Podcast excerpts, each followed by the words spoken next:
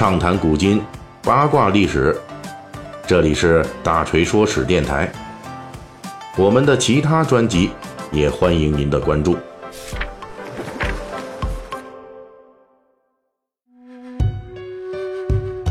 呃，咱们最近《水浒细节解密》啊，聊这个小说中一些大有来头，但是没有正式出场过的人物啊。此前呢，咱们聊过这个杨家将、崇家军等等。本期呢，我们同样要说一位贯穿全书但是没有出过场的超级明星，而且呢，小说《水浒传》为了照顾这位超级明星，还罕见的使用了一次曲笔，也就是呢，这个为了这个尊者啊，曲解一些历史的真实的情况的这种笔法。那么，把这位超级明星干的一些糟糕事儿啊，给转嫁到旁人头上去了。这个只出名不出场的牛人，就是被施耐庵安排层级很高，甚至凌驾于《水浒》一百零八好汉之上的超级明星，北宋著名文豪苏轼苏东坡。在《水浒传》中，苏东坡的相关事迹、语言和作品出现次数多达十多次，而且是贯穿全书始终。屡屡在关键时刻发挥重要的作用，比如在小说的几处著名情节中，梁山好汉江州劫法场的故事里边，宋江正是在苏东坡光顾过的古迹浔阳楼上题反诗，而随后作者更是直接引用了苏轼的千古名篇《念奴娇·赤壁怀古》，以“大江东去，浪淘尽”为众好汉捉拿黄文炳替宋江报仇情节。哎，张目在另一处武松大闹鸳鸯楼的情节里边，张都监以养娘玉兰陷害武松，也是让玉兰在八月中秋为武松演唱苏东坡的另一首千古名作《水调歌头·明月几时有》。书中类似的打上东坡烙印的情节还有很多，诸如在潘巧云、裴如海这个奸情桥段中，作者引用苏东坡的话语来骂和尚。在张顺战死征方腊的这个呃战役中呢，也是以苏东坡的名作来歌咏杭州西湖等等。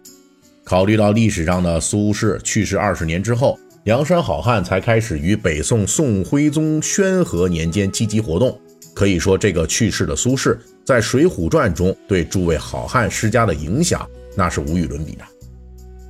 尤其值得注意的是，为了彰显这位超级明星的地位，《水浒传》还在书中的一处关键情节中罕见地使用了曲笔，为苏东坡来遮羞。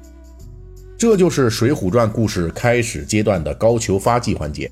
按照书中表述，这高俅原来是汴京城的一个泼皮流氓，后来辗转投奔到了小苏学士那里。所谓小苏学士，就是宋代文学史上赫赫有名的三苏之一。苏轼、苏东坡的弟弟苏辙、苏子由，相对而言，兄长苏东坡被称为大苏，苏辙就只能是小苏了。按照《水浒传》的描述，正是苏辙把高俅推荐给了当时的驸马都尉王进卿，这才有了后来王进卿派高俅去给当时的端王送东西，让高俅呢得以在端王面前呢有了施展蹴鞠绝艺的机会。那恰恰是因为这高俅踢球踢得好。所以一举获得了端王的赏识，端王后来登基成为皇帝，就是宋徽宗呢，因此后代高俅，这才让高俅从泼皮一跃成为太尉，方才导致了林冲、杨志等人逼上梁山，这就成为《水浒传》全书中的终极坏蛋之一了。啊，关于他的这个发迹情节呢，咱们之前啊也有说过专门的段子，呃，这个《水浒细节解密》的第五十一集啊，那么大家可以去。呃，参考一下前面的咱们这个故事的链接。显然呢，按照这个小说《水浒传》的描写，给高俅铺平奸臣之路的重要一环，那就是小苏学士苏辙。但是在《水浒传》成书之前，南宋学者王明清在笔记中记录下了这个故事的原型。只不过在王明清笔下呀，将高俅推荐给王进卿的不是苏辙，而恰恰是他的哥哥苏东坡。而且高俅原本就是在苏东坡身边担任侍从、书童这一类的角色。苏东坡后来把高俅推荐给了王进卿，后来的情节跟《水浒传》类似，也是王进卿派高俅去给端王送东西，结果端王发现高俅踢球踢得好，于是把高俅留在了自己身边。高俅从此发迹，而且高俅得势之后，感念苏东坡的栽培之恩，对来汴京的苏家子弟每每多加照顾。而《水浒传》在全盘继承王明清的这个故事的同时，只做了一个关键性的改动，就是用曲笔的方式，把高俅发迹的黑锅扣到了苏轼的弟弟苏辙头上。结合苏东坡在《水浒传》中其他各处的高级地位，我们不难看出，作者施耐庵在此处使用曲笔替苏东坡洗白的良苦用心。唯有如此，才能保住苏东坡先生的面子，让东坡先生的文道与梁山好汉们的豪气相得益彰。那么，为什么苏东坡在《水浒传》中可以获得如此崇高的这超级明星地位？其实，苏东坡从南宋开始啊，文学地位就不断攀升，而且呢，随着其作品本身这个雅俗共赏的程度本身很高，所以苏东坡的文学地位呢，不仅在士大夫阶层获得了广泛认可，就在这个小说、评话、戏剧领域，那也是影响很大的。那些文化水平不高的说书人，也是每每。以引用苏东坡的作品和轶事来给自己的作品增光添彩，所以可以说呢，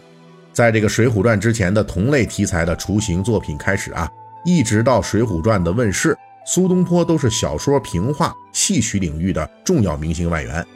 在宋元时期，无论是说书人还是小说家或者是戏曲家，都指望着在自己的作品中引述一些苏东坡的相关内容，获得更多的观众。争取更大的市场，说白了，这种行为放到今天就属于攀附文化名人，借名人的名气来搞捆绑销售啊，给自己带人气。而且呢，咱们这里说一下，在当时的宋元时期啊，这种捆绑销售行为其实不是一件丢人的事儿，而且也不是《水浒传》一家的事儿啊。对于当时的整个的通俗文学市场来说，这都属于正常的操作。这也就造成了古典文学名著《水浒传》中苏东坡担当的这戏份很重。当然，作为两宋时期的顶级文豪，苏东坡也当得起这样的尊敬。这种超级明星的待遇，不仅让苏东坡与梁山好汉结下了不解之缘，更重要的是，超级文豪的那些脍炙人口的名篇，在《水浒传》中得到了恰当的引用，给《水浒传》这样一部草莽英雄史诗注入了一丝文学上的高尚。从这个角度来说呢，呃，《水浒传》给苏轼这样一个超级明星的待遇，甚至不惜使用曲笔的方法，应该说是一种双赢吧。本期大锤就跟您聊到这儿，喜欢听您可以给我打个赏。